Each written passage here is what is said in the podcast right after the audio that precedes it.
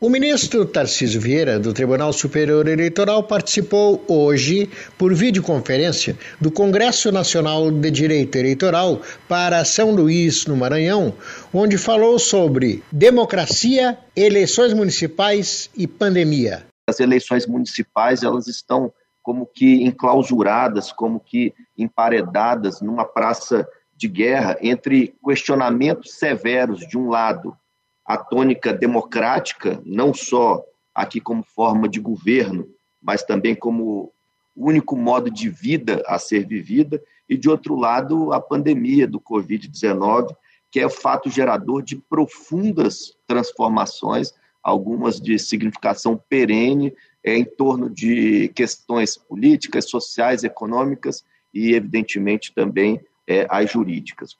O ministro Carlos Orbach, também do TSE, abordou o tema convenções virtuais.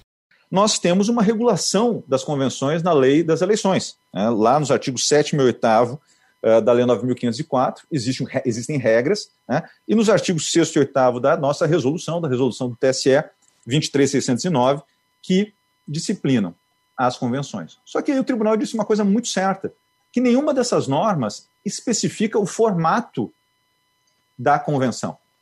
Dizem que as convenções precisam ocorrer, mas não dizem como essas convenções devem ocorrer. E aqui, o ministro Salomão invocou aquele brocardo que nós aprendemos em introdução ao estudo do direito, que diz que onde a lei não distingue, não cabe ao intérprete fazer distinção. Né? Então, se a lei não distingue entre a convenção presencial ou a virtual, e combinado esse brocardo com a lógica do artigo 5 da Constituição, que diz que ninguém será obrigado a fazer ou deixar de fazer algo senão em virtude de lei, nós, uh, o Tribunal Superior Eleitoral, acabou concluindo pela possibilidade de se fazer, sim, sim, uh, convenções é, por meio virtual. Do TSE, Sérgio Oliveira.